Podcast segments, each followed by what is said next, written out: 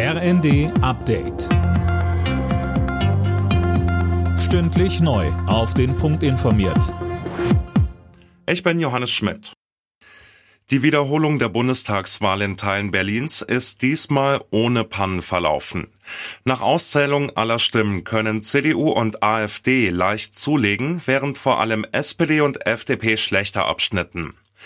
Auf den Bundestag hat das aber keine Auswirkungen. Die Kandidatinnen und Kandidaten in den zwölf betroffenen Wahlbezirken konnten ihre Mandate allesamt verteidigen. 2021 war es bei der Bundestagswahl in einigen Berliner Wahlbüros zu schweren Pannen gekommen, deshalb die Wiederholung.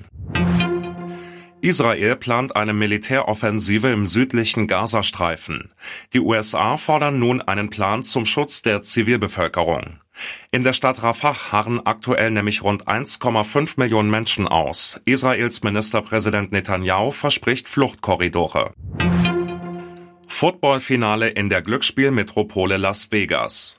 Dort tragen die San Francisco 49ers und die Kansas City Chiefs heute Nacht den Super Bowl aus.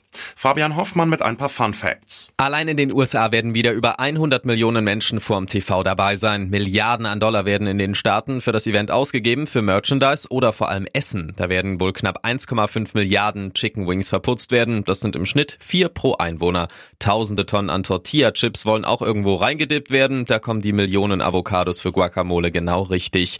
Die Pizzadienste haben den Tag des Jahres. Dazu werden über eine Milliarde Biere getrunken. Der VfB Stuttgart bleibt auf Champions League Kurs. Die Stuttgarter gewannen in der Bundesliga mit 3 zu 1 gegen Mainz. Hoffenheim und Köln trennten sich mit 1 zu 1. Alle Nachrichten auf rnd.de